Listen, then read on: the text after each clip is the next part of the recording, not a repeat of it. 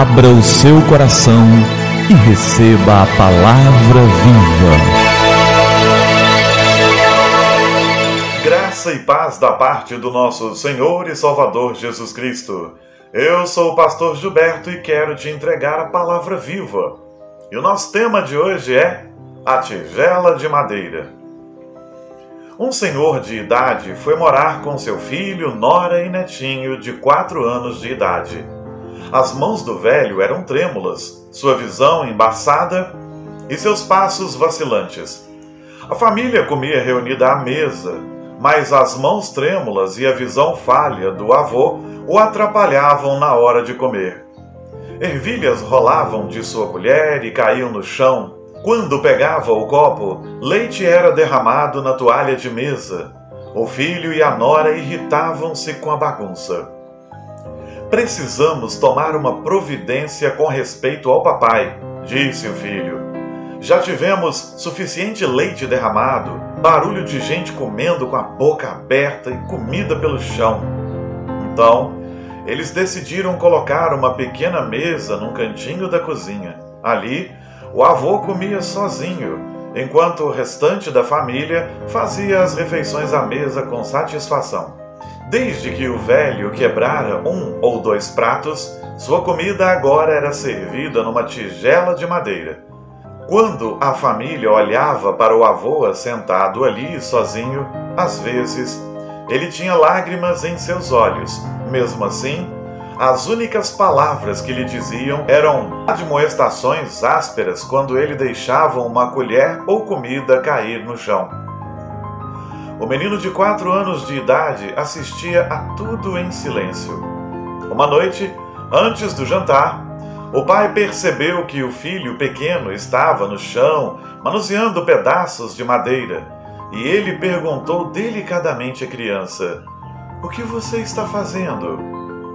O menino respondeu docemente: Ah, estou fazendo uma tigela para você e mamãe comerem quando eu crescer. O garoto de quatro anos de idade sorriu e voltou a trabalhar. Aquelas palavras tiveram um impacto tão grande nos pais que eles ficaram mudos. Então, lágrimas começaram a escorrer de seus olhos. Embora ninguém tivesse falado nada, Ambos sabiam o que precisava ser feito. Naquela noite, o pai tomou o avô pelas mãos e gentilmente conduziu-o à mesa da família.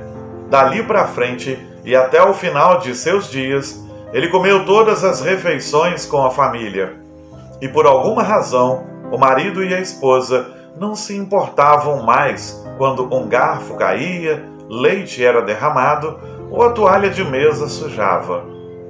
É, e em Êxodo, no capítulo 20, no verso 12, está escrito: Honra a teu pai e tua mãe, a fim de que tenhas vida longa na terra que o Senhor, o teu Deus, te dá. Isso é mandamento do Senhor. Está no Decálogo, está nos Dez Mandamentos, para que nós tenhamos vida boa, uma vida que de fato vale a pena. Nós precisamos honrar nossos pais. E em Efésios, no capítulo 6, nos versos de 1 a 3, o apóstolo Paulo escreve: Filhos, obedeçam aos seus pais no Senhor, pois isso é justo. Honra a teu pai e tua mãe. Esse é o primeiro mandamento com promessa, para que tudo te corra bem e tenhas longa vida sobre a terra. O apóstolo Paulo então repete o que está escrito em Deuteronômio 5,16. Queremos ter longa vida? Queremos ter boa vida? Queremos ter uma vida que vale a pena sobre a face da terra? Queremos que tudo corra bem, que tudo vá bem? Então, que honremos nossos pais. E assim, em nome de Jesus, também seremos honrados um dia. Vamos orar? É tempo de falar com o Senhor do universo. Pai querido, obrigado pela tua graça, pelo teu amor, pelo cuidado do Senhor para conosco.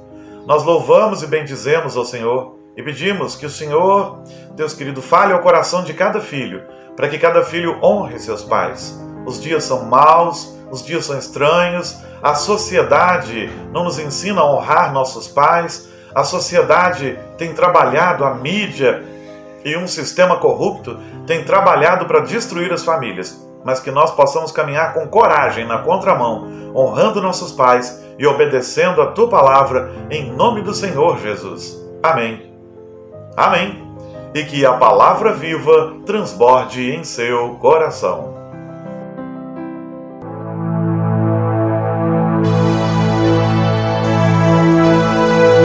Abra o seu coração e receba a palavra viva.